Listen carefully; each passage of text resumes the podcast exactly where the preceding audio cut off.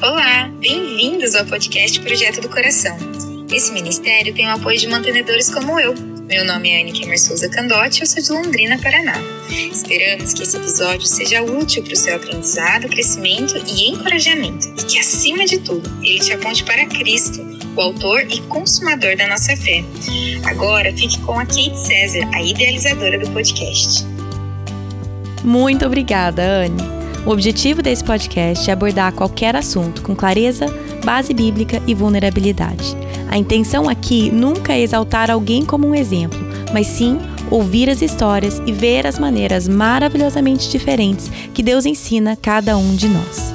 Por isso, não caia na armadilha de comparar a sua história com a de outra pessoa. Simplesmente esteja aberta a ouvir e aprender do Espírito Santo. No episódio de hoje, a Márcia Nascimento fala sobre o chamado dela de avó e a importância de viver essa fase de vida como exatamente isso, um chamado, com gratidão, intencionalidade e muita dependência de Deus. Não fique só é, dando comida, suquinho, seja intencional. Brinca com ela, falando das coisas de Deus, investe na vida dela. Não deixa esse tempo consumir a sua atenção só para aquelas coisas rotineiras. Mas mais uma vez, né, eu incentivo vocês, seja intencional. Ah, mas o meu neto não obedece e tal. Olha, o amor, ele conquista. Pede criatividade para Deus, pede ajuda do Senhor. Fala, Deus, eu quero falar das tuas maravilhas para o meu neto. Como eu faço? Então, vamos ouvir a Márcia falando sobre a nossa responsabilidade para com as próximas gerações.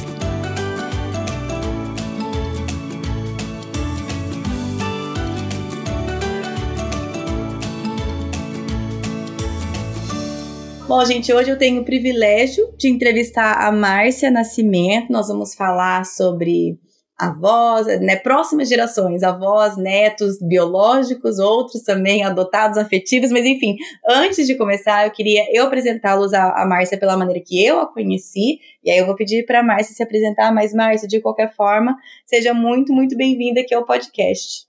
Muito obrigada, Kate. Então, gente, eu conheci a Márcia, eu entrei em contato com ela pela nora dela, a Nathalie, ela foi entrevistada aqui no podcast. Eu ia até olhar o número, mas aí eu fiquei com preguiça e não olhei. Mas faz o quê? Uns dois. Quantos anos que tem o caçulinha deles, Márcia? Ah, o caçulinha tem dois aninhos, fez agora dia 26 de dezembro. Então foi dois anos atrás, porque ela estava grávida, prestes a ganhar o caçula. Então foi dois anos atrás. Que, nossa, faz tempo? Como o tempo passa, gente? Dois anos já? Uhum que eu entrevistei a Nathalie. Enfim, se você não ouviu o episódio com ela, escute o episódio dela. E hoje eu tenho o prazer de entrevistar a sogra dela, que é a Márcia. Márcia, como eu falei, seja muito bem-vinda e se apresente um pouco mais, que eu sei que você é muito além, muito mais do que a sogra Nathalie. Eu sei que você é esposa, mãe e, e muito mais. Mas eu queria que você se apresentasse um pouco aqui pra gente. Ok, Kate. Então é uma honra ser a sogra da Nathalie, né? Já é bastante coisa. Mas, como você mesmo me apresentou, então, meu nome é Márcia. Eu sou casada com o Serjão. Serjão é chamado assim porque ele é grandão mesmo. Então, todo mundo chama ele de Serjão, né? É. E nós acabamos de completar 42 anos de casados, mais dois de namoro, então isso já são 44 anos juntos eu conheci esse nativo lá da ilha de Santo Amaro, é. que na verdade todo mundo conhece como Guarujá, né? Lá de Isso. São Paulo, litoral de São Paulo. E aí era verãozão, né? E eu estava passando férias lá como uma boa paulistana. Fui passar férias no Guarujá e conheci esse nativo um moreno alto, surfista. Não deu para resistir, né? Tive que casar com ele. Eu nem sei como que eu consegui essa proeza, mas a verdade é que Deus foi gracioso comigo. Então, é, uma coisa que nos aproximou muito foi o esporte. Nós dois sempre gostamos de esporte, então a gente começou a trocar uma ideia sobre isso, né? Uhum. E no fim rolou um clima, começamos a namorar. E uma coisa interessante é que na época ele fazia faculdade de engenharia. Hum. Mas o sonho da vida dele era fazer faculdade de educação física, mas o pai dele não deixou. Ah, então, sim, afinal a educação física não dá dinheiro, né? Bem essa assim coisa disse o pai dele, é. Exato. Aí, As aí eu falei para ele, poxa, você vai casar comigo só para poder fazer a faculdade de educação física, né? e foi o que fizemos. Voltamos da lua de mel, prestamos vestibular, porque eu casei com de 18 para 19 anos, né? Ele acabou de me é. criar. Então, é, voltamos da lua de mel, prestamos vestibular para educação física, passamos no teste.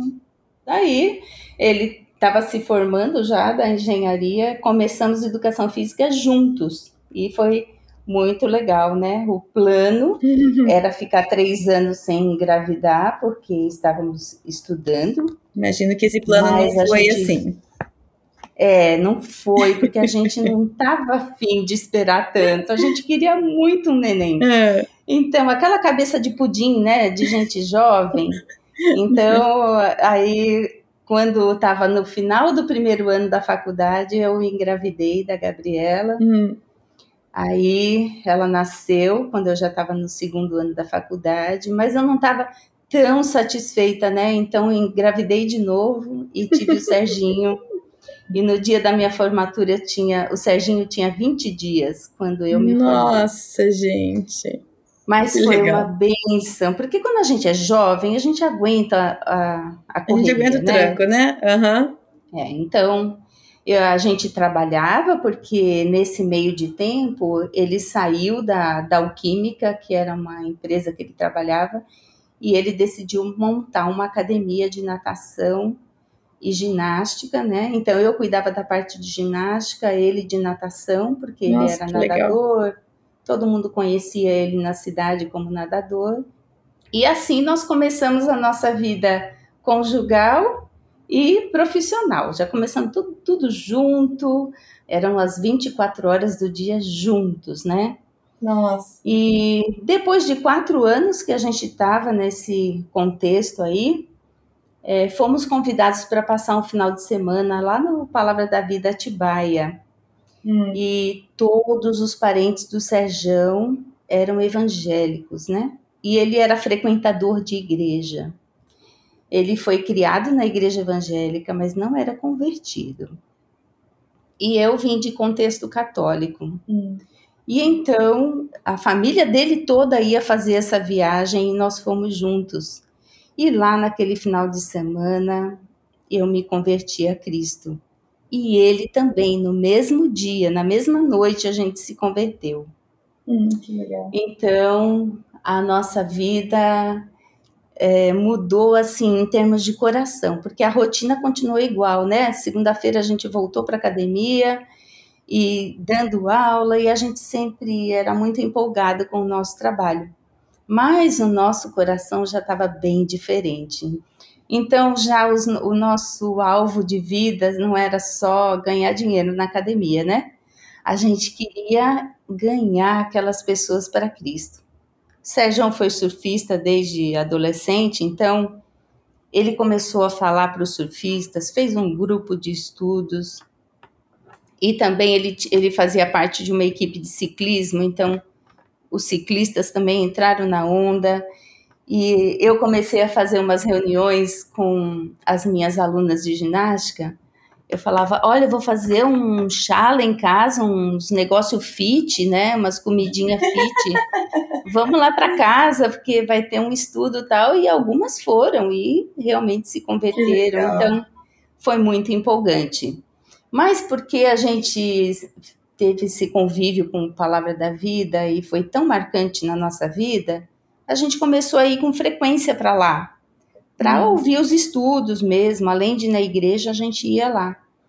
E então o seu Haroldo, que naquela época era o diretor do Palavra da Vida, nos convidou para sermos missionários lá. A gente só tinha três anos de convertido, mas a gente estava tão animado com tudo aquilo, mas o Sérgio falou: Olha, senhor Haroldo, eu não posso largar tudo lá e vim aqui para ser missionário, não dá, meus filhos são pequenos, é, uhum. deixa eu amadurecer um pouco, né? Ele falou: Não, Sérgio, eu preciso de você para agora, cara. Eu tenho muita necessidade aqui. Olha, vamos resumir a história. Em sete meses, nós estávamos lá, arrendamos a academia, alugamos o nosso apartamento, pegamos tudo e fomos embora para Atibaia. E ali hum. começamos o ministério com Palavra da Vida. Mais tarde, um pouco, a gente decidiu estudar lá no seminário e então fizemos o curso de missões lá. E aí tínhamos que fazer um estágio transcultural. Hum. Agora pensa, Kate, eu era um, uma menina assim, é, criada em São Paulo, né? Bem hum. no, no centro de São Paulo. Sim. Então, para mim, Atibaia já foi uma mudança muito radical. Eu achava que eu morava no mato. no sítio Mas, é, quando o Sérgio me convidou para ir nesse estágio em Roraima, eu falei, meu filho, não vou não. Tem de alguém ir para lá. É você vai, você volta. Você me fala é. como é que foi.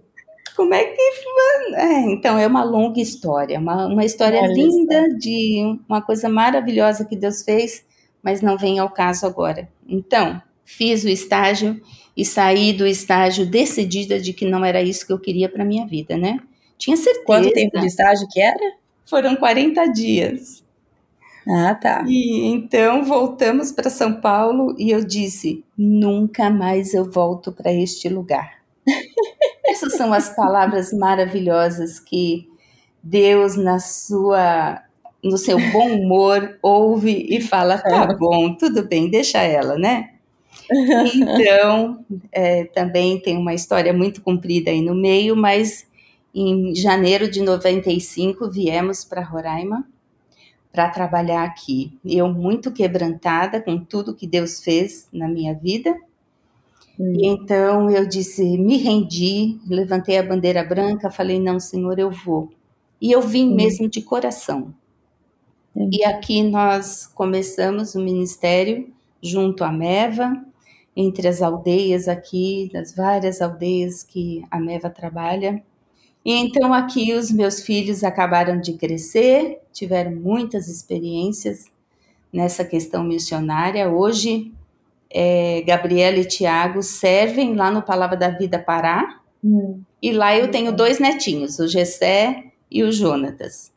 E o Serginho e a Nathalie trabalham numa aldeia aqui no norte do estado de Roraima e moram lá com os indígenas. Então, eu estou aqui em Roraima, mas eu estou bem longe do meu filho, não dá para eu vê-lo, né? Uhum. E ali tem a Júlia, é, lá, lá, tem a Júlia, a Laila, o Dani e o Pedrinho. Então, é, eles nos deram quatro netinhos. E Uhum. Assim, a, eu sei que a apresentação foi meio longa, né? Mas né, o único jeito de vocês entenderem o contexto de tudo sobre o que vai vir adiante, né? O que, que a gente vai falar. Então, exatamente. Bem resumidamente, ainda que longo, essa é a minha apresentação.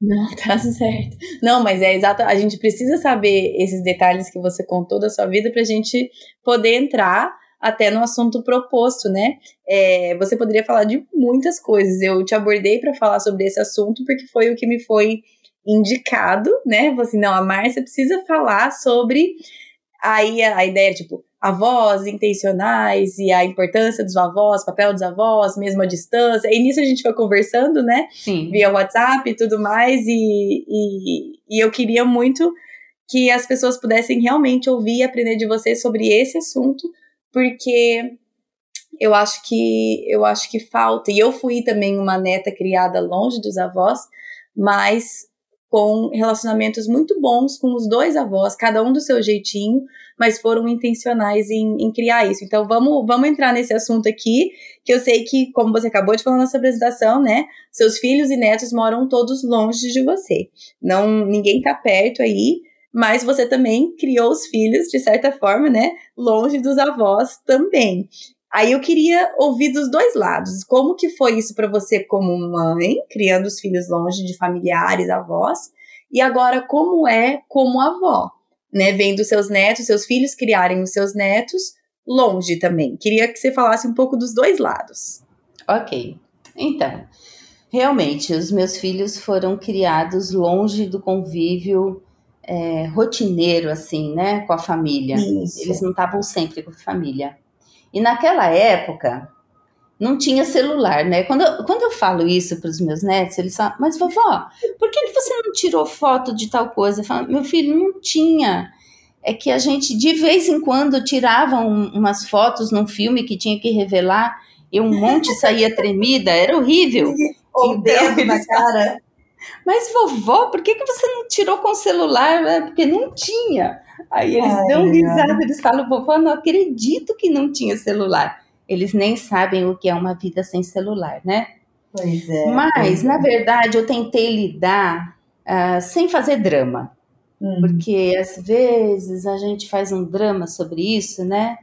Mas eu tentei, assim, procurar outros caminhos para que eu pudesse manter esse vínculo de família, porque eu de fato considero importantíssimo. Hum, sim.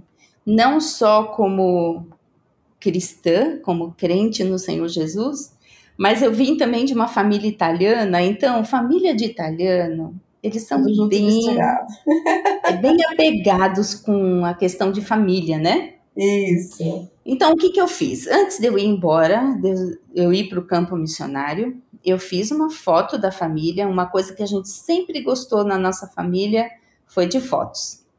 Então, eu fiz uma foto da, da, de nós quatro uhum. e eu dei para os meus irmãos, né?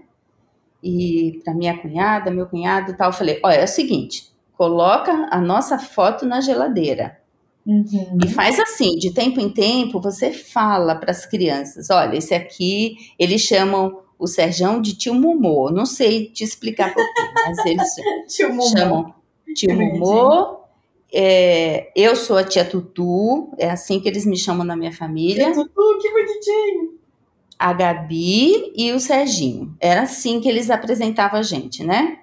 Então todo mundo ganhou a foto e eu disse: olha, daqui uns dois, três anos eu vou voltar. Quer dizer, esses que têm dois vão ter cinco, os que têm três vão ter seis. Então, esses meus sobrinhos, eu não quero ser uma desconhecida para eles. Eu quero chegar no uhum. aeroporto e eles saberem meu nome. Então, essa foi a uhum. minha proposta. Ele, não, não, tá bom, pode deixar, tal. E realmente foi assim que aconteceu. Foi tão emocionante para mim. Depois de acho que três anos que a gente estava aqui em Roraima, quando nós chegamos no aeroporto, eles foram nos buscar e as crianças vieram correndo abraçar tio Momô, tia Tutu, e abraçava os primos, e eles chamavam Gabi e Serginho dos primos da selva. Então era muito legal. A troca de experiências era muito boa também, né? Porque eram experiências muito ah, diferentes. Totalmente diferentes, tá. Então tinha bastante conversa para eles, né? Tá e certo. a mesma coisa eu fiz com os meus filhos. Eu, eu fiz um quadro de fotos com as pessoas da minha família, né? Hum. Com todos eles, e um quadro de fotos, tipo um scrapbook assim, da, da família do Serjão. Então, eles sabiam o nome de cada um, né? E uhum. sabia o rosto, via tudo quem era, então ninguém ficou desconhecido, deu muito certo. Uhum. Outra coisa que a gente fazia, de tempo em tempo, a gente fazia uma foto, ou, por exemplo, às vezes quando a gente ia numa aldeia ou eles participavam de alguma coisa, a gente tirava foto, mandava revelar, fazia uma cartinha escrita à mão e mandava pelo correio. Gente, eu nem consigo me lembrar mais de como que era isso que a gente ia no correio. É. Mas pegava aquela fila, ia no correio, punha selo, tudo e mandava. Então, é, depois de anos, uma vez eu cheguei na casa da minha sogra e ela tinha uma caixa bem bonita onde ela guardava todas as cartinhas hum. e as fotos e os desenhos que as crianças faziam e mandava hum. para a vovó. Então, isso foi formando um vínculo que, assim, foi muito forte na vida dos meus filhos e também de todos aqui da família, né? Uhum. E agora eu tô me vendo vivendo a mesma história. Do outro lado agora, né? avó, É. é, eu tenho vivido a mesma história. Claro que algumas, algumas formas diferentes, né? Porque nós Uhum. estamos vivendo uma outra época. Mas tem sido uma experiência fantástica. Por exemplo, quando eu sei que tem voo para a aldeia do Serginho, porque só chega de avião até lá. Isso. E como é muito caro, né? Então não dá para a gente ir lá visitar toda hora. Quer dizer, não dá para ir quase nunca. A gente tem que se preparar muito. Então, o que, que a gente faz? Eu pego vários videozinhos e fotos e coisas da- que a Gabriela manda para mim pelo WhatsApp Uhum. e as, as minhas coisas e do Serjão ponho tudo num pendrive. E aí, às vezes, a gente conversa com eles, faz um videozinho conversando. Oi, Ju, tudo bom? É a vovó e tal. E a gente grava, a gente coloca num pendrive, faz uma cartinha e manda, né? Uhum. Manda umas guloseimas. E aí, lá, quando eles estão na aldeia, imagina, né? Eles lá na aldeia recebendo isso. Sim. Então, é o dia da família. O Serginho fala assim, mãe, é o dia da família. Então, chega de noite, depois a gente senta, põe no computador e a gente vê um por um, né? Nossa, que legal. Então, o que acontece? Os primos lá do Pará, que, olha, a última vez que nós nos encontramos faz três anos, fazia três anos que a gente não se via, todo mundo, né? Nossa. Então, mas eles elas sabem tudo que está acontecendo lá com os primos do Pará. E vice-versa, porque daí o Serginho manda um pendrive para mim, e então eles sabem tudo o que está acontecendo ali na aldeia também.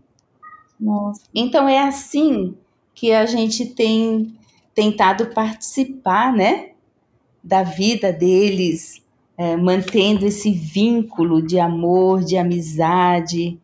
E isso, Kate, foi uma coisa que não veio só da minha cabeça. Foram coisas que eu aprendi da minha sogra Hum, e de uma mulher muito importante na minha vida, que é a dona Mary Ann Cox, que ela é uma avó, as duas são avós muito presentes, muito atuantes na vida dos netos, né? hum. Então, eu tenho elas como um referencial.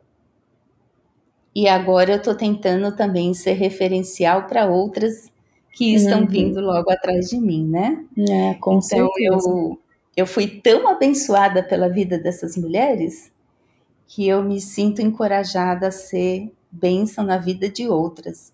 E é como Uhum. você falou, a gente está falando aqui de avós especificamente, mas isso se aplica a mães, a tias, Sim. né?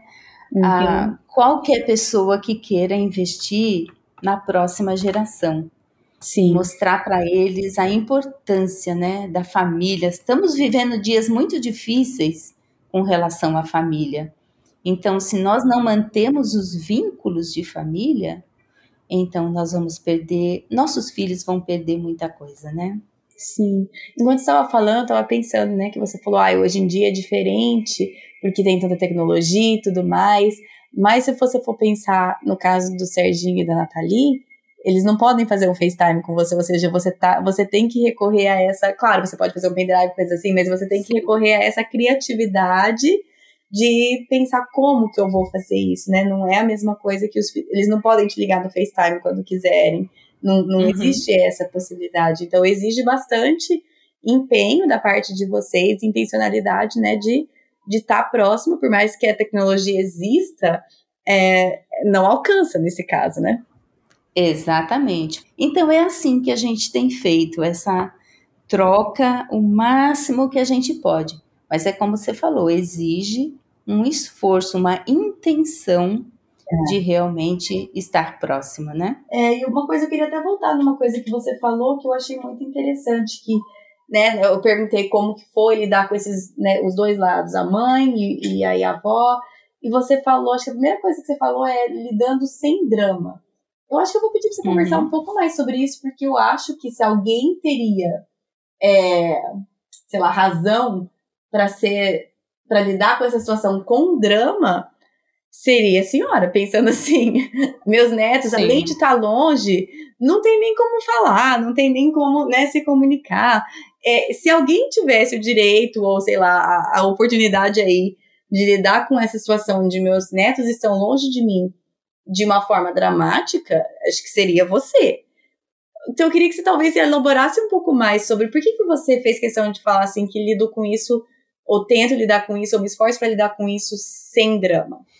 Eu penso assim, Kate, que é, estar no campo missionário, servir a Deus e ver os seus filhos e os seus netos fazendo o mesmo é tão, tão gratificante para mim. É assim, é uma expressão tão grande da graça de Deus sobre a, a minha vida, a vida do Serjão, que eu acho que se eu fizesse isso, eu estaria sendo ingrata ao meu Senhor.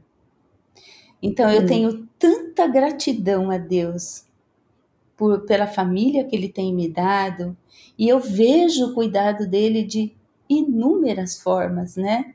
Tanto para com Hum. o Serginho e seus filhos, para com a Gabriela e seus filhos, para comigo e com o Serjão. Eu falo, nossa, se eu reclamar de qualquer coisa, eu acho que eu vou estar expressando para Deus assim: eu não estou gostando do jeito que você está cuidando de mim. Eu estou achando Hum. que você está me dando pouco, né? E não é verdade. Deus tem sido abundante em graça comigo. Então, eh, quem sou eu para reclamar, né? Porque além da salvação, tudo que Deus me deu além da salvação é graça. É, é um favor que eu não mereço. Nem a salvação eu não mereço. E Ele já me deu, né?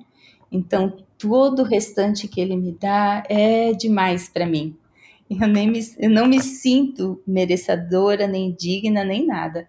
Mas, já que Ele deu, eu usufruo. É a perspectiva da eternidade, né? Ao invés da perspectiva Exato. terrena, né? Tá certo.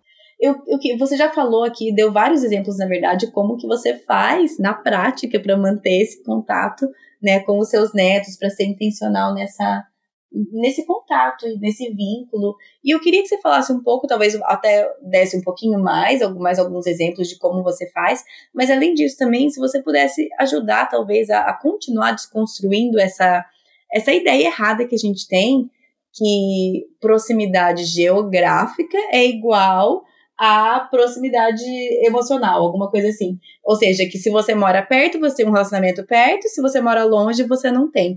Eu, eu pela minha vida, sei que isso não é verdade. É, por outros relacionamentos por de perto que eu observo, sei que isso não é verdade. Eu queria que você falasse um pouco, porque a gente tem essa ideia errada, né? Que ah, só vai crescer próximo de família se for próximo na geografia. Entendi. Então, é, na minha experiência, né, no que eu tenho vivido, é, o que eu tenho visto é que assim, eu fico um, um longo tempo sem estar com os meus filhos, com os meus netos. Mas a diferença é que quando eu estou com eles, eu estou com eles Hum, estamos com eles, porque na verdade o Serjão ele faz bastante questão de participar de tudo isso. A gente tenta fazer tudo isso juntos, né? uhum, Então, o que eu vejo é que muitas vezes a proximidade geográfica ela causa um efeito contrário. Você se sente tão próximo da pessoa que você já não valoriza tanto a presença dela. hum, Às vezes eu vejo que as pessoas estão no mesmo ambiente, na mesma sala até, mas não estão juntas. hum, Cada uma está na sua vida, no seu mundo. É. Eu tenho visto isso porque a gente também é, viaja falando em vários lugares, né, em conferências missionárias, assim. Então, ficamos na casa de irmãos e ah, até de parentes. E o que a gente vê é que às vezes o pai e a mãe estão ali conversando com a gente, mas cada filho está no seu quarto, ou É. um está no tablet, o outro está no celular, o outro está no videogame. E cada um tem o seu mundo, os seus interesses, e ninguém deixa de fazer o que é do seu interesse para estar com o outro. É. E a proximidade geográfica, ela, ela produz um pouco disso, sabe? Você tem a falsa ideia de que você está junto com as pessoas, mas você só está na mesma casa, né?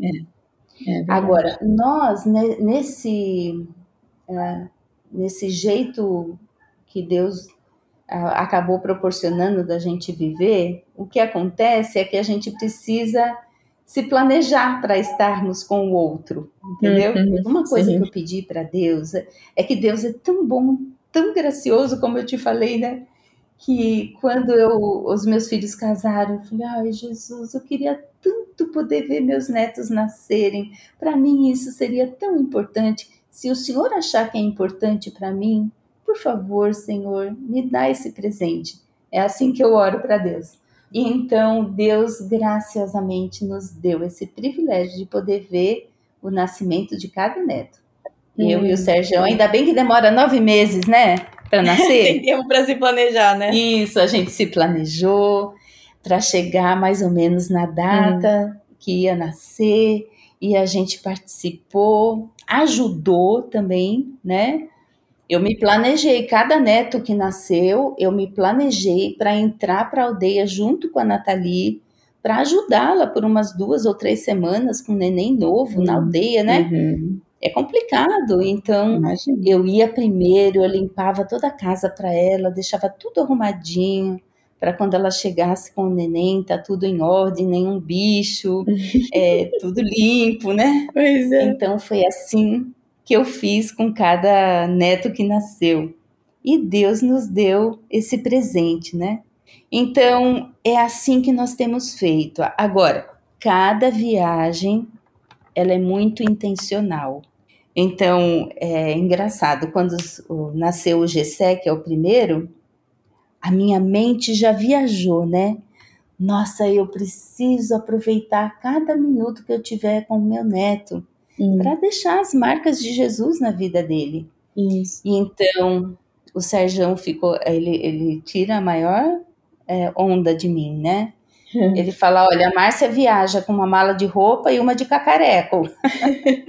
Porque eu levo bonequinho, balinha, chocolatinho, tal, tal, tal, mas tudo para contar as histórias bíblicas. Hum, Olha, eu falo isso para vocês e talvez algumas pessoas estão ouvindo e dizendo assim: nossa, mas ela é muito criativa, ela.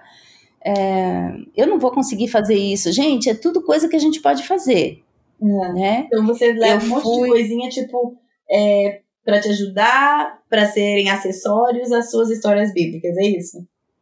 Isso. Ai, mas eu pego tudo de coisa de camelô, de R$1,99, coisa baratinha, né? É. Eu uso muito brinquedo deles também. Esse Ah, negócio legal. de Lego, Lego é ótimo para contar história bíblica. Ah, eu. Aquele casa é. Playmobil, Aham. não é? É Nossa. ótimo. Isso é até uma bíblia de Lego que eu acho fantástico. É verdade. Tem até uns videozinhos que é história bíblica de Lego, né? E eu levo aquelas moedinhas de chocolate que parece que é um real, né? Isso. Olha, os meus, meus netos amam as histórias que têm moedas, porque eu sempre conto depois do almoço, Aí já sabe que fica sobremesa. moeda de chocolate, já sabe. É, então, quando acaba o almoço, é, eles sentam, eu falo, a vovó vai contar uma historinha de moedinha. Mas tem tantas, tem a, a da viúva que deu as moedinhas, tem a- aquela moeda que estava dentro da boca do peixe, né? Tem as 30 moedas de prata que Judas é, Uhum. traiu Jesus, e assim por diante, né? É, Então, muitos. já fica a sobremesa deles e, e a gente se diverte. Aquelas balinhas fine são Ah, ótimas sim. também. Meus, meus filhos É. já acharam, já conheceram aqui, elas aqui no Brasil e já amaram. Então, tem, tinha umas, faz tempo que eu não encontro, que elas tinham o formato de peixinho. Ah, então eu fazia as historinhas da pesca maravilhosa, né? Ou da multiplicação dos pães e dos peixes. Aí eu dava balinha para eles. A própria criação, eu fiz umas arvorezinhas de palito de, de churrasco e eu enfiava as, as balinhas de frutas, né? Aham. Tem uma que parece uma mexerica, tem uma que é de banana, Aham. tem a de framboesa. Já comemos. E eu faço- Então, aí Já eu fiz uma árvore no meio É. que eram as balinhas que não podia comer. Olha. Aquela árvore não podia comer. Olha, eles gostavam demais de tudo isso. Então, desde bem pequenininhos, eu contava essas histórias para eles, né? Uma vez eu comprei um no camelô, esses bem baratinho, que é um escudo, uma espada de plástico, né? Uhum. E aí o Serjão foi Golias. Então nós pegamos a tampa de uma panela bem grandona, emprestado, Uhum. lá do refeitório, para ser o escudo dele, né? Ai, que legal. E ele pegou um, negócio grande para ser a espada e ele apareceu lá. Ele é tão grandão. e, e as crianças pequenas, né? E Com um certeza. deles era o, o Davi, e ele tentando acertar o vovô. Olha, foi muito divertido. Então a gente tenta incluir, né, todo mundo e é, é tão gostoso, é tão divertido. Então eu gostaria de quem está escutando que você esteja motivada. Uhum. Saiba que é Deus quem capacita a gente a fazer essas coisas, né? Uhum. Quando a gente realmente está motivada com a intenção de, de alcançar o coração dos nossos queridos, Deus nos dá criatividade. É, eu tô aqui pensando em talvez alguém que tá ouvindo e pensando assim, nossa, que boa ideia, mas eu nunca teria tido essa ideia. Ou, nossa, como que ela teve essas ideias? Como que ela aprendeu? De onde que. Ou talvez se sentindo até mal, tipo, ai, meus netos cresceram, eu nunca fiz isso com eles tal. E eu só queria ressaltar, eu acho que você falou que você aprendeu isso com outras mulheres também, né? E que você, então, Uhum. hoje faz esse, esse, esse favor de repassar isso o que você já aprendeu. E é isso que nós devemos fazer também como igreja, né? Uma ajudar as outras e repassar aquilo que nos foi ensinado. É, O que, que você talvez diria para essa avó que está se sentindo mal, ou até mãe, que você, poxa, passou a minha, passou a chance minha e eu não fiz isso com os meus netos. Não pensei, não tive essa ideia, ninguém me ensinou. Sabe, eu creio assim. Sabe aquele ditado popular que diz antes tarde do que nunca?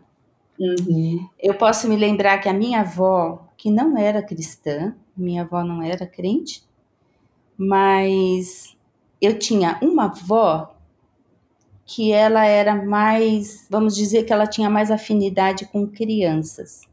Mas Uhum. essa minha outra avó, ela não era muito chegada na gente quando a gente era criança, mas quando eu me tornei adolescente e jovem, essa minha avó, ela, ela, vamos dizer que eu a conheci finalmente, porque ela sentava comigo e ela conversava sobre quando ela chegou no Brasil, que ela veio no navio junto com o pai dela e que eles começaram a vida aqui no Brasil como sapateiros. E depois a minha avó cresceu e começou a, a trabalhar como prespontadeira. Ela costurava o couro, né? No formato Uhum. de sapato. E ela ia contando como que ela conheceu o vovô e como que foi a vida dela, como que nasceram os filhos. Então já era um papo meio de adolescente para jovem. E, e o que eu estou querendo dizer com isso? Talvez você já seja avó de netos crescidos, Uhum. mas você ainda pode conquistar eles, né? E, e ter conversas, conversas relevantes, Uhum. né? Sim. A gente, como avó, a gente não pode ficar. Isso é uma coisa que eu admiro demais na minha sogra, porque a minha sogra é uma senhora de 84 anos, mas ela conversa com um jovem, um adolescente, uma criança, todo mundo gosta dela, porque ela entra no papo da pessoa, né? Ela entende a cabeça do adolescente, então ela conversa com o adolescente coisas que interessam para ele Uhum. ela conversa com o jovem coisas que são do interesse do jovem. Uhum. Eu acho essa, é- ela é uma mulher tão inteligente E é isso que eu estou tentando imitá-la, né? Hum. Porque eu não tenho só netos biológicos, eu, te, eu tenho colecionado netos é, espirituais, vamos dizer assim, por onde eu passo.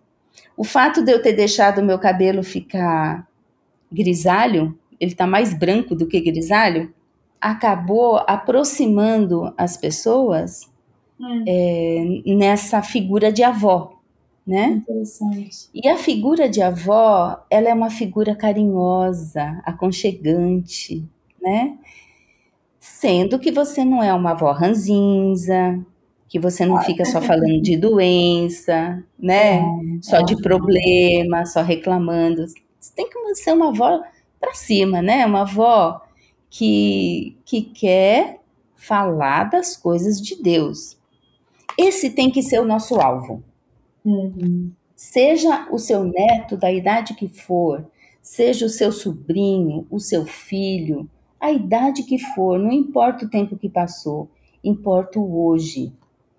Agora, eu me espelho demais, eu assim, me inspiro é, no Salmo 78, é um dos meus salmos preferidos, né? Hum.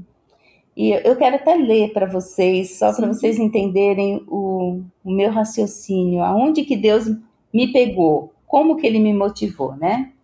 E o Salmo 78 começa assim: Povo meu, escute o meu ensino, incline os ouvidos para o que eu tenho a dizer. Em parábolas abrirei a minha boca, proferirei enigmas do passado. O que ouvimos e aprendemos, o que os nossos pais nos contaram, não os esconderemos dos nossos filhos. Contaremos à próxima geração os louváveis feitos do Senhor, o seu poder e as maravilhas que fez. Então, é, isso é um- uma coisa fantástica. A gente pode contar para a próxima geração o que o Senhor já fez, né? Tudo que a Bíblia relatou, mas o que o Senhor já fez na minha vida. É Uhum. gostoso contar a nossa história, né? Todo mundo gosta de história. Até Uhum. adulto gosta de história, né? É, é tão engraçado os meus netos, às vezes eles vão dormir comigo em casa e chega na hora de dormir eles falam: "Vovó, conta uma história da sua vida". Eles falam assim. Eu não foi uma coisa que eu ensinei. Às vezes eles falam: "Vovó, conta uma história da sua vida, mas uma história assustadora". Então, às vezes eles pedem uma história engraçada. E assim eu vou contando Uhum. o quê? O poder de Deus. Sim. Se é uma história assustadora, foi algo difícil que aconteceu, né? Mas daí eu relato como que Deus cuidou de mim, como ele me deu um livramento. Eu tenho muitos para contar, né? E você vai contando. E as maravilhas que fez. Os louváveis feitos do Senhor, né? E as maravilhas que Deus faz. Deus faz maravilhas todos os dias na nossa vida. É só a gente tem que prestar atenção, né? Sim. A gente tem que prestar atenção. E o salmo continua assim: Ele decretou estatutos a Jacó e em Israel estabeleceu a lei. E ordenou aos nossos antepassados que ensinassem os seus filhos, de modo que a próxima geração, a geração seguinte, a conhecesse. E também os filhos que ainda nasceriam, e eles, por sua vez, contassem a seus próprios filhos, ou seja, de geração em geração. Uhum. Aí tem uma palavra fantástica. Diz assim: então, Uhum. então, a partir daí, eles porão a confiança em Deus, não esquecerão dos seus feitos e obedecerão os seus mandamentos. Esse é o objetivo final. Uhum. Mas para chegar nesse então, nós precisamos contar para as próximas gerações, né? Uhum. Os louváveis feitos do Senhor, o seu poder e as maravilhas que ele fez e continua fazendo cada dia. É. Eu ouvi uma frase certa vez que marcou a minha vida.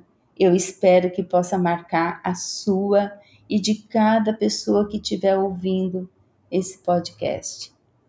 Diz assim: os pais conheceram a Deus, os filhos conheceram aspectos de Deus, e os netos nem sabem quem é Deus.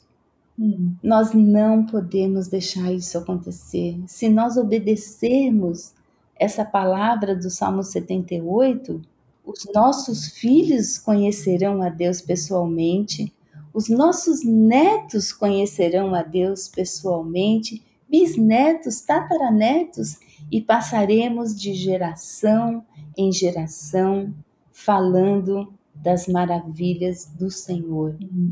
os feitos dele, né? Sim. Então, Kate, uma coisa que foi muito impactante para mim foi saber que a bisavó do Serjão, ela orava pelas próximas quatro gerações. Uma mulher crente, muito temente a Deus, que orava pelas quatro gerações.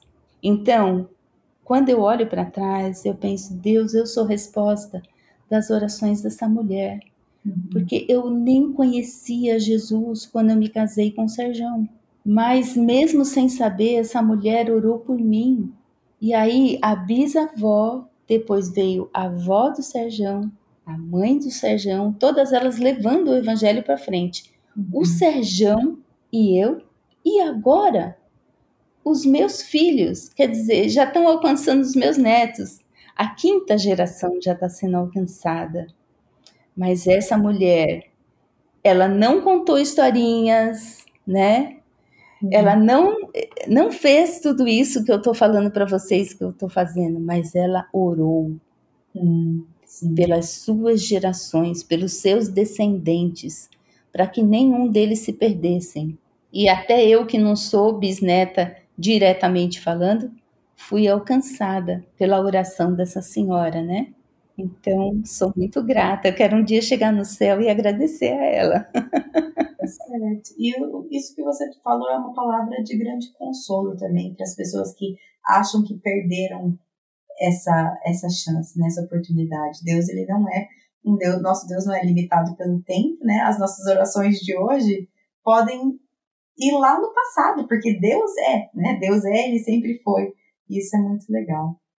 E eu ia, acho que a próxima pergunta que eu vou te fazer é uma pergunta meio, assim, polêmica, não é a palavra certa, mas é uma, uma pergunta meio, assim, cabeluda, que é como que você vê o seu papel como avó?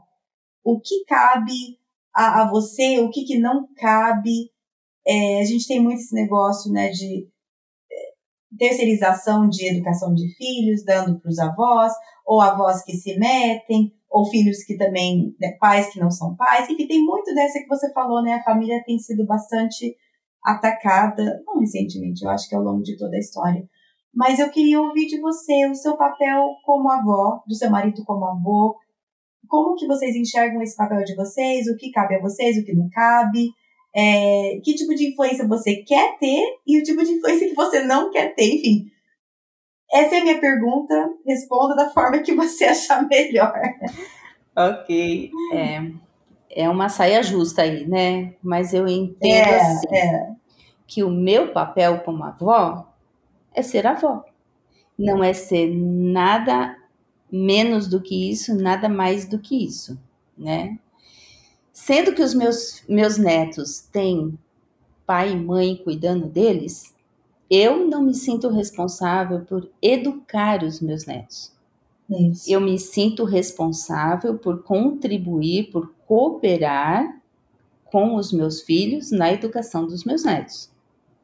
Hum, Eu sei que nem toda avó, nem todo avô vive a mesma realidade que eu vivo. Alguns, por situações muito diversas, uhum, estão hoje cuidando dos seus netos, quase na posição de pais. E se eles estão nessa posição, com essa a, autoridade de pais, eles devem agir quase que como pais, né? São avós, é é complicado, é uma situação complexa. Mas é, algumas avós que eu conheço é, cuidam dos netos parte do dia, porque os filhos trabalham e deixam com, a- com as avós. Então, eu, eu acho que vai de caso para caso, né? Cada caso. Agora, o fato que nem eu, eu recentemente estava conversando com uma amiga minha que ela tem netinhos pequenos, a filha trabalha, o genro trabalha num certo período do dia, ela estava cuidando da netinha. Uhum. Então eu a motivei, eu falei: olha, amiga, não fique só é, dando comida, suquinho, brincando com a sua netinha, é, seja intencional. Brinca uhum. com ela, falando das coisas de Deus, investe na vida dela. Não deixa esse tempo consumir a sua energia, a sua atenção só para aquelas coisas rotineiras. Mas, mais uma vez, né, eu incentivo vocês, seja intencional. Se você é uma avó que está nessa situação, seja intencional. Ah, mas o meu neto não obedece e tal. Olha, o amor, ele conquista. Pede criatividade para Deus, pede ajuda do Senhor. Fala, Deus, eu quero falar das tuas maravilhas para o meu neto. Como eu faço? De que maneira que eu posso conquistá-lo? E às vezes a gente acha que isso só pode acontecer se a criança estiver sentada e a gente lendo a Bíblia. E não é. Tanto que em Deuteronômio 6 fala para a gente, né? Assentado no, uh, no caminho, ao levantar-te, ao deitar-te. Então, de inúmeras formas a gente pode falar para os nossos netos, né, para os nossos sobrinhos, para os nossos filhos das coisas de Deus, sem ser enfadonho. É, exatamente. É, exatamente. Na questão de o, o que é, qual é o meu papel como avó, então a gente tentou assim, ir na mesma linha dos pais. Por exemplo, se a Nathalie deixava as crianças comigo, quando eventualmente ela deixa, que ela vem aqui para Boa Vista, eu tô aqui também, ela, ah, quero sair com o Serginho, você pode ficar com as crianças? Posso, é um prazer para mim, é uma alegria. Tá, Nathalie, que horas que eles comem? Ah, tia, eu costumo dar a janta para eles seis e meia. Tá bom, seis e meia eles vão comer. Que horas que tem que tomar banho? Isso. Que horas que tem que dormir? E eu falo para as crianças: vai dormir agora, porque é a hora que a mamãe mandou. Eu vou obedecer. O meu papel como vovó é obedecer o seu pai e a sua mãe nas instruções que eles deixaram para mim. Agora, por exemplo, se eles vêm para minha casa, eu pergunto para os pais: eles podem dormir até mais, ah, mais tarde hoje? Uhum. A gente pode jogar um jogo e eles dormirem mais tarde? Não, pode, não tem problema. Uhum. Então, geralmente, eu prefiro pegar eles de sexta-feira. Ah, sim, né? claro. Porque no sábado, é, se eu pegar eles no sábado, daí tem que dormir cedo, porque domingo tem igreja. Ah, sim, né? dá certo. Aí tem que acordar cedo, tal, tal, tal. Então, eu prefiro ficar com eles na sexta-feira, que daí a gente tá pode certo. fazer noite do pijama, né? Pode fazer bagunça. Aí a gente.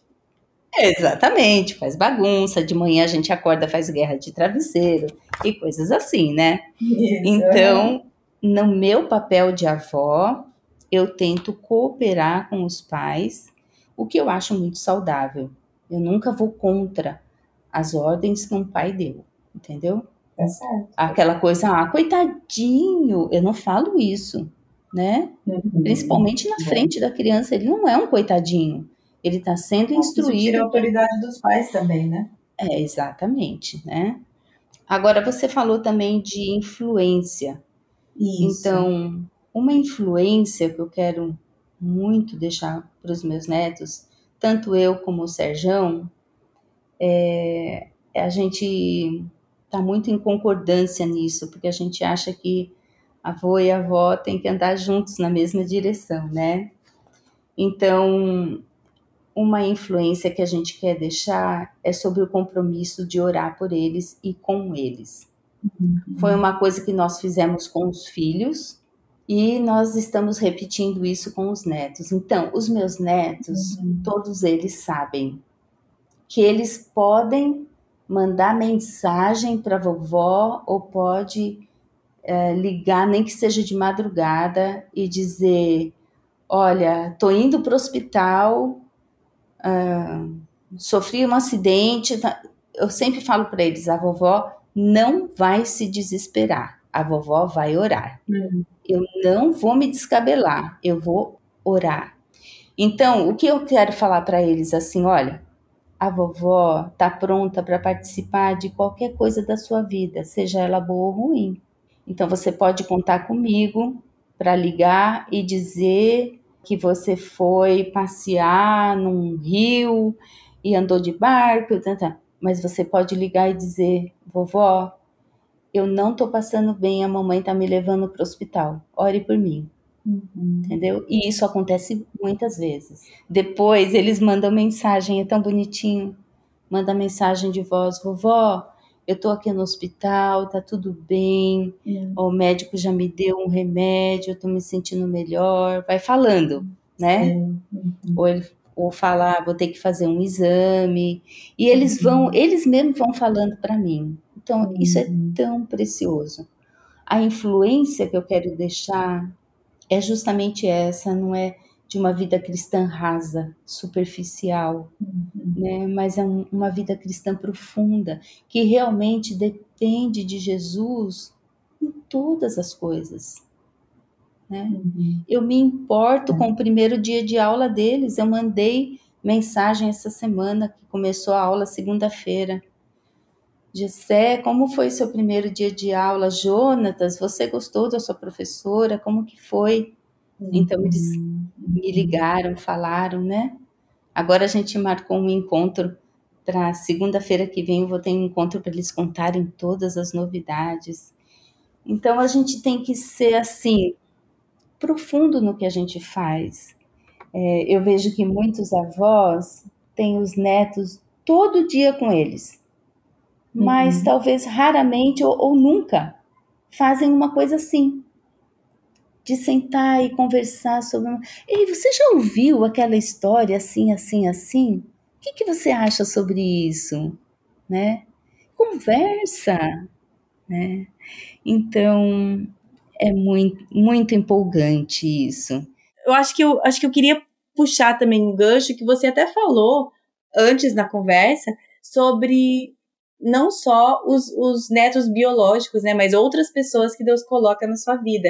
Você também falou em algum momento que não é só essa intencionalidade não é só para avó, é para mãe, tia, vizinha, qualquer pessoa que tem uma criança, adolescente, alguém ali na qual eles podem investir, tanto que até por sua sugestão, o nome desse episódio é Próximas Gerações, não é necessariamente só para avós, né? É a influência que todos nós somos chamados a ter nas próximas gerações. Aí eu queria ouvir de você, porque eu sei que você investe muito em outras crianças e adolescentes ao seu redor. Então eu queria que você falasse um pouco sobre esse seu, entre aspas, né, chamado de avó, que vai além dos seus seis netinhos biológicos. Sim, então, é, isso tem sido algo muito especial que eu tenho recebido de Deus, porque eu vejo que Deus coloca figuras de avós para os meus netos. Os que moram na aldeia tem o outro casal de missionários que é o vovô Valdir e a vovó Vanderli. Hum. Os queridos, né? Então uhum. eles têm a figura de vovô e vovó lá. E o, o Jonatas e o Gessé, até um tempo atrás tinha a vovó Leda, né? E o vovô Adérito. Agora eles já foram, saíram de lá. E quando eles saíram, e também outros mais velhos saíram, só ficou eu e o Serjão. Nós éramos os mais velhos de toda a equipe lá do PV Norte. Hum. Então, todas as crianças, é, filhos de alunos, filhos dos missionários, todos chamam a gente de vovô e vovó. Uhum. Então, vovô Serjão, vovó Márcia, e assim foi indo. E, e com essa intenção de estar com os meus netos, é, passando as verdades da palavra de Deus, eu falei, puxa vida, mas seria muito egoísmo da minha parte fazer isso só com Gessé e Jonatas, né? Hum. E eles têm tantos amiguinhos aqui, vou chamar os amiguinhos para virem também. Então, eu inventei o clube da vovó. Ei, pensa no negócio que essas crianças gostavam. E as mães também. Porque, que gracinha. Porque era a tarde livre das mães, né? Oh, elas falavam, olha, eu então gente chegando pode... aí pro clube da vovó, tô chegando. olha, era o dia que às vezes elas tiravam para ir no supermercado, para pintar o cabelo, para fazer Isso. sei lá o quê. Tô chegando, tô chegando. tá chegando, né? Tô então, chegando. Foi muito legal. Juntei essas crianças. Primeiro eu comecei a ler um livro para eles. Hum. Só fui lendo, né? E a gente conversava sobre o livro, tal. Depois, numa segunda etapa, eu comecei, falei, ei, vamos estudar a Bíblia junto? Daí eles toparam, uhum. vamos estudar a Bíblia junto.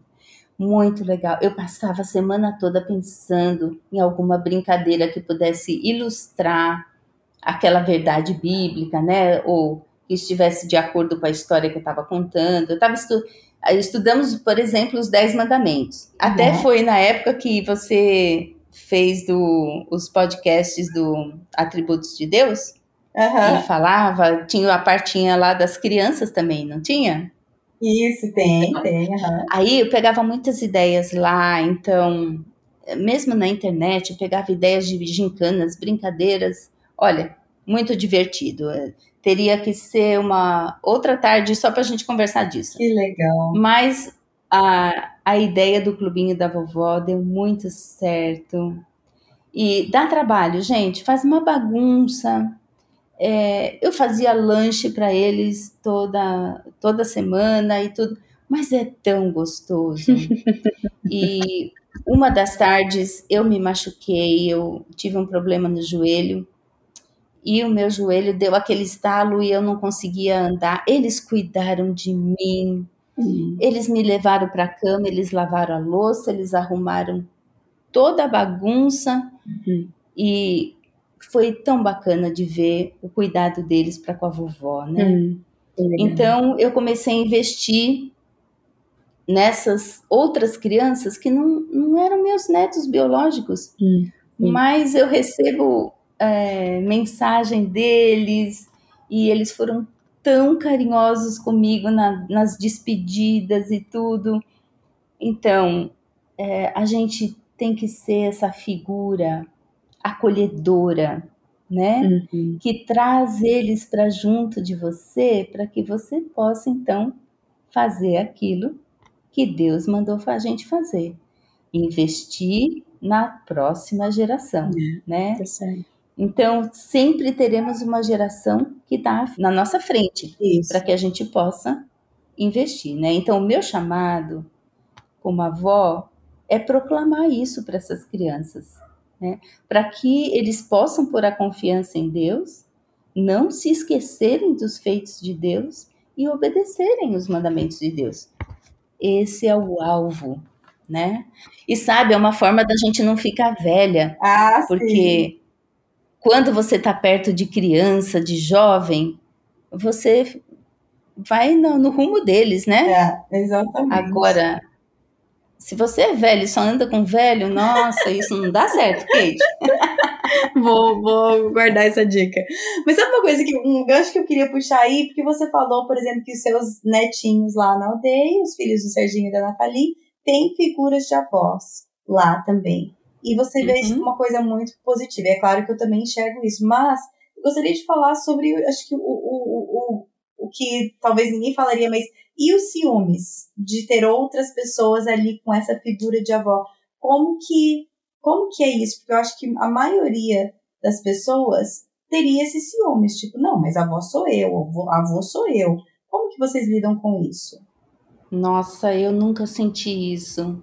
Eu sinto tanta gratidão que eles têm um vovô e uma vovó lá, uhum. porque uhum. eu falo, puxa vida, olha que coisa fantástica. Qual é a probabilidade de um, um senhor e uma senhora de entre 65 e 70 anos aguentar morar numa aldeia sendo missionários lá? Uhum. Probabilidade uhum. é muito pequena, né? É. E Deus foi mandar esse casal justamente na aldeia que meu filho trabalha, para eles serem a figura de vovô e vovó dos meus netos. Nossa, isso é, é fantástico, é incrível, é assim, muito legal. Eu não sinto um, uma pontinha de ciúmes nenhuma, nenhuma, sinceramente. Eu não sei, talvez outras pessoas lidam de forma diferente. Eu não sei se meu jeito, o meu jeito de pensar é muito diferente, mas é assim que eu reajo, né? Não, eu, é, é muito diferente, isso é fato. Mas aí eu gostaria de saber é, como que. Bom, na verdade, eu estou fazendo uma pergunta meio retórica que eu acho que eu sei qual que é a resposta. Mas qual que você acha que é essa raiz dessa resposta sua e do seu marido tão diferente do normal? Eu acho que eu imagino a resposta, mas eu queria que você entrasse um pouco a fundo, porque existe tanto isso de, de ciúmes ou de achar que tomou lugar em, tantas, em tantos relacionamentos, não só de avós e netos, mas em tantos relacionamentos, e isso provém do relacionamento que vocês têm com Deus. Mas eu queria que você falasse um pouquinho mais sobre isso, porque eu acho que esse é um ponto que toca é, para muitas, em muitas famílias, para muitas pessoas, esse ciúmes de achar que o seu lugar na vida de alguém está em perigo ou está, é, sei lá, ameaçado. Olha, eu, eu imagino que as, são duas raízes. Uma é a raiz da gratidão e a outra é essa segurança que eu tenho de que os meus netos me veem como avó deles. Uhum, né? Eles não me veem como uma pessoa desconhecida. O vínculo que nós formamos de, de amor, de família, é tão forte que eu não me sinto ameaçada nem um pouco, né? Eu acho que o que você falou é essa segurança, né? Que você Isso. tem no relacionamento que vocês já desenvolveram. Você está bem segura e é, e o que você falou que tem, tem tudo a ver com tudo que você tem falado, que o foco é na gratidão, sabendo que tudo é dádiva, nada é direito seu nato, né? Ah, uhum. meu direito de ser, de ter esse papel, tudo é graça de Deus e na segurança de tudo que vocês já vêm investindo, né? Amém. E acho que, por mais que eu, eu tô até pensando, será que eu faço essa pergunta mesmo? Porque a gente já tá falando disso direto. Mas, para encerrar, né, tem essa. Você até falou do, do episódio do meu vô e o episódio daquele. Aquele episódio, acho que tinha alguma coisa a ver com. O título tinha um legado de um avô, o legado de um pai, alguma coisa assim. E essa palavra, para mim, é muito importante. Eu e meu marido, a gente fala bastante sobre isso, né? Qual o legado que a gente quer deixar para os nossos filhos e futuros, sei lá, netos, ou seja, para as próximas gerações.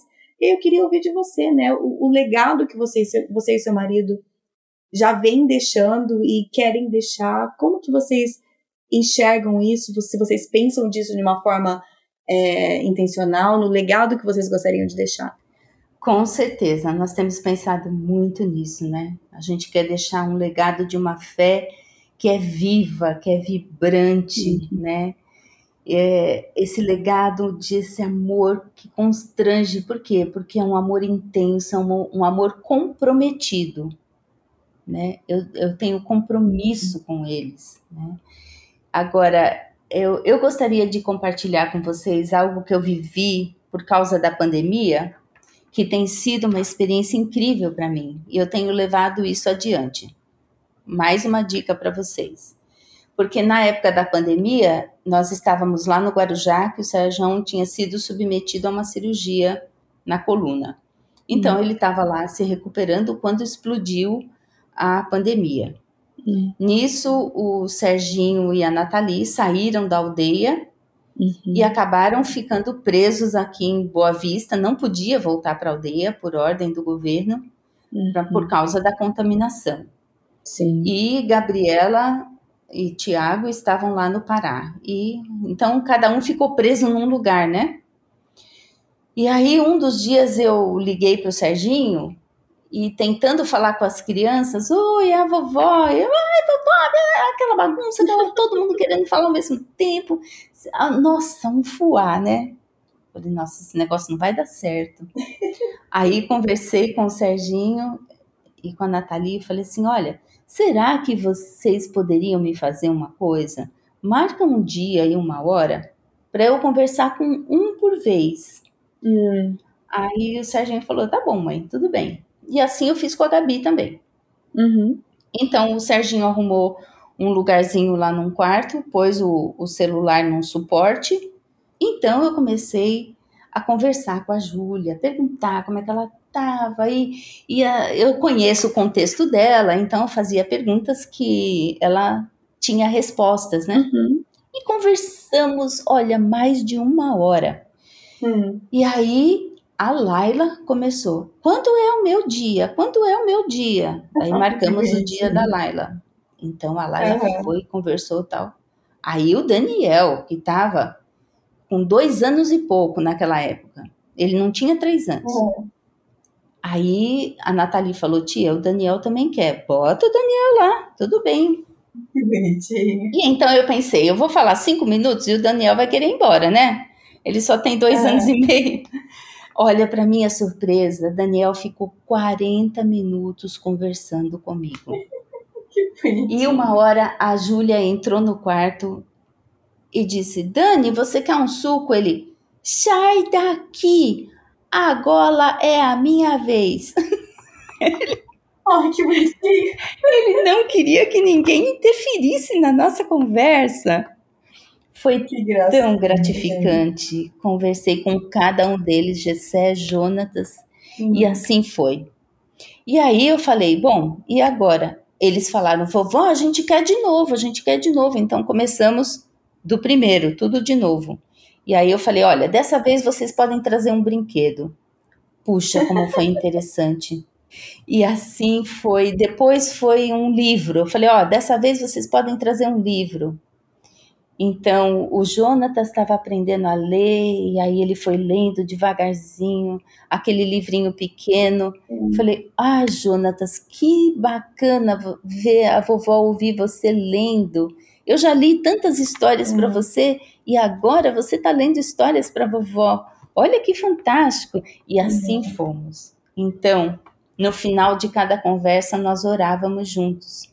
E outro legado que eu, que eu quero deixar, além de uma fé viva, vibrante e, e profunda, eu quero deixar também esse legado na vida de outros netos espirituais.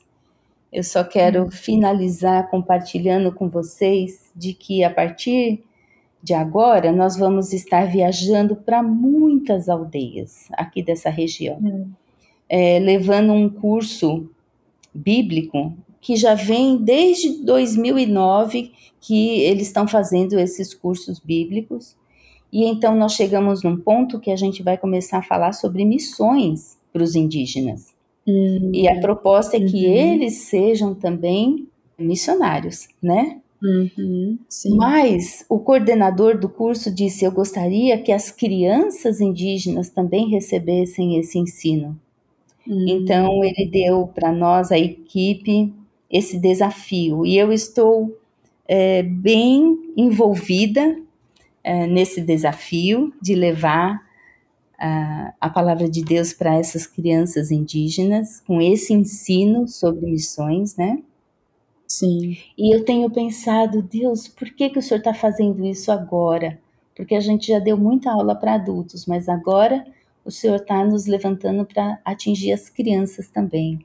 Então, eu creio que o propósito de Deus é que o Evangelho ele vá através dos povos, mas através dos tempos, né? Alcançando gerações. Então, às vezes a gente pensa na, na expansão do Evangelho, vamos dizer, alcançando geograficamente e também alcançando povos diferentes, né?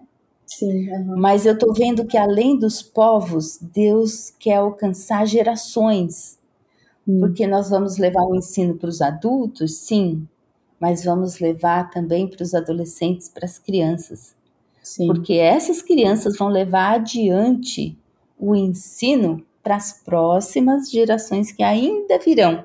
Lembra do Hum. texto? Crianças que ainda hão de nascer. Sim. né? Exatamente. Então, eu quero encorajar vocês que ouvirem esse podcast para lembrar de nós em, eh, em oração, né? Hum, Para que a palavra de Deus não avance apenas entre os povos, mas também através das gerações, até que Jesus volte. Uhum. Sim. Amém. Amém. Então, assim estou eu nesse desafio, muito empolgada, Hum. Para poder levar isso que Deus está me desafiando, né? Uhum. Geração em geração, hão de conhecer os maravilhosos feitos do Senhor. Hum, Amém? Amém. Márcia, muito obrigada. Vamos é, estar orando por você sim, vocês que estão ouvindo, se puderem, à medida que Deus trouxer a sua mente, agora mesmo no episódio, quando está ouvindo, e à medida que Deus trouxer a sua mente, que nós possamos todos estar orando por esse, esse pedido que a Márcia colocou aqui. E Márcia, agora, na verdade, eu vou pedir para que você ore pela gente, para que essas, essas verdades que você falou, elas criem raízes no nosso coração, para que Deus possa usar todo esse tempo que a gente esteve aqui, escutando e aprendendo, para que Ele possa usar para edificar os nossos corações e para trazer encorajamento, e, e que o inimigo não tenha lugar nenhum aqui com um sentimento de culpa e de peso, mas que na verdade prevaleça a convicção do Espírito Santo e o consolo que quem faz a obra é o Senhor. Né? Amém. Vamos orar então. Querido Senhor, nós queremos dar graças a Ti pela Tua bondade. Muito obrigada, Pai, porque o Senhor é um Deus tão amoroso, tão gracioso, que está sempre disposto a continuar investindo nas nossas vidas, a continuar trabalhando, nos lapidando, nos moldando segundo a imagem de Jesus. Uhum. Muito obrigada, Deus, por cada pessoa que vai estar ouvindo essas esses desafios, né? Uhum. Que eles possam estar vindo da parte do Espírito Santo de Deus e que motive, encoraje, anime cada cristão que estiver ouvindo a levar isso adiante, não uhum. com peso, como a Kate mesmo falou, mas com alegria, uhum. sabendo que o Senhor é Deus misericordioso, Sim. o Senhor sempre nos dá uma nova chance. Então, que nós possamos enxergar as oportunidades com os olhos de Deus, né? com a motivação vinda do Espírito Santo, com a palavra do Senhor que é viva e eficaz. Ela sim gera transformações na, na nossa vida e na vida das pessoas que a ouvem, né? Uhum. Então, Pai, em nome do Senhor Jesus, usa isso como um instrumento útil nas tuas mãos, Senhor. Uhum. Que aquilo que for relevante uh, possa ser exposto e possa ser levado adiante uh, no coração de todos esses que vão estar ouvindo. Uhum. Eu te agradeço muito por essa oportunidade Peço a tua bênção para a vida da Kate uhum. e também por essa oportunidade de estar levando esse evangelho a outros lugares, a outras pessoas e a outras gerações. Uhum. Eu oro agradecida no nome do Senhor Jesus. Amém. Amém. Bom, gente, eu espero que a, a intencionalidade da Márcia tenha servido de inspiração e aprendizado para cada uma de vocês, assim como foi para mim. Como ela mesma falou, ela aprendeu isso observando outras mulheres e nós temos esse privilégio de observar, às vezes fisicamente, né? Às vezes é alguém que você conhece mesmo pessoalmente, ou essa é a intenção aqui do podcast também, trazer pessoas que você pode aprender com elas, observá-las, né? Entre aspas, né? Através de um áudio e aprender com essas mulheres mais velhas ou mais experientes ou que já passaram por fases de vida que ou vocês estão passando ou nós iremos um dia passar. E isso também não é só para vós. Essa intencionalidade deve ser para todos nós. Todos nós estamos cercados de crianças, talvez são nossos filhos ou sobrinhos ou crianças da nossa igreja, e como igreja de Cristo, né, nós somos chamados a investir nessas próximas gerações, ensinar e falar sobre o que o Senhor tem feito. Essa responsabilidade é de todos nós. Eu, como mãe, sou extremamente grata por pessoas na minha igreja que investem na vida dos meus filhos. Por mais que eles são minha responsabilidade, minha e do Tiago, mas outras pessoas investem na vida delas e isso é extremamente importante.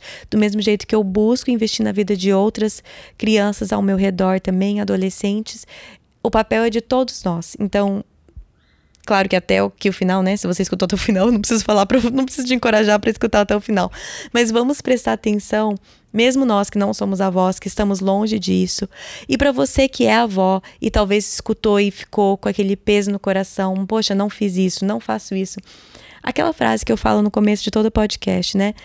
Não caia na armadilha de, de, se comparar com outra pessoa, isso é verdade. E também vamos lembrar que ainda é tempo, nunca é tarde. A Márcia falou isso nesse episódio. Que só porque você não contou as historinhas para seus netos quando eles eram pequenininhos, do jeito que a Márcia conta pro deles, não quer dizer que você não pode ter um legado duradouro de uma fé verdadeira e viva na vida dos seus netos.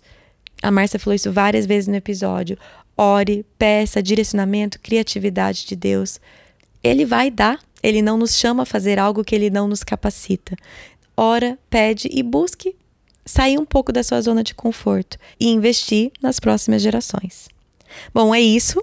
Semana que vem nós vamos voltar com a série Atributos de Deus. Temos ainda quatro atributos para terminar a série.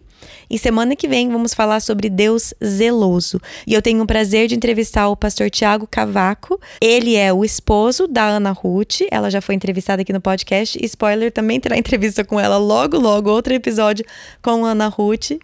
Mas o episódio semana que vem é com o pastor Tiago Cavaco, de Portugal. E ele estará falando conosco sobre Deus zeloso. Então, essa série volta semana que vem, tá bom? Para você que é de Londrina, sábado que vem, dia 12, temos nosso encontro presencial aqui. Vai ser uma coisa super simples pra gente sentar, conversar. Vamos gravar ao vivo um episódio, que será o episódio de aniversário de quatro anos do podcast. Então, nós vamos gravar esse episódio juntas. Perguntas, respostas, depoimentos, tá bom? Vai ser uma coisa em conjunto. Não se preocupe, teve uma amiga minha que perguntou, mas se eu for no encontro, eu tenho que falar? Não, você não precisa falar, tá bom? Mas venha que vai ser um tempo gostoso, agradável, bem informal, pra gente conversar, se conhecer, bater papo, tá bom? Bem tranquilo mesmo. Se você quiser fazer sua inscrição, na link da bio do Instagram, tem lá onde você consegue fazer a sua inscrição. Estamos pedindo um valor de 20 reais, que é simplesmente para ajudar com o custo do salão e de alguns comes e bebes. Bem basiquinho, vai ser uma coisa. De novo, quantas vezes que eu preciso falar que vai ser simples? Vai ser simples, tá, gente? Mas só pra gente se reunir e ter um tempinho juntos, tá bom? Então isso é sábado que vem. Você é de Londrina ou região, entra ali na link da bio e você tem as informações, tá bom? Uh, acho que é isso. Bom final de semana para vocês e até semana que vem. Em Miqueias 5:5, lemos o versículo Ele será a sua paz. Em Efésios 2:14, vemos o versículo Porque ele é a nossa paz. Jesus já veio, ele já pagou o preço. Então, essa paz já é nossa. Como seguidora de Jesus, como filha de Deus, a sua paz não depende do bem-estar dos seus filhos, não depende da sua conta bancária, não depende do seu estado de saúde ou do seu estado civil. Ele será a sua paz. Ele é a sua paz. Senhor Jesus, nos ajude a viver essa paz todos os dias.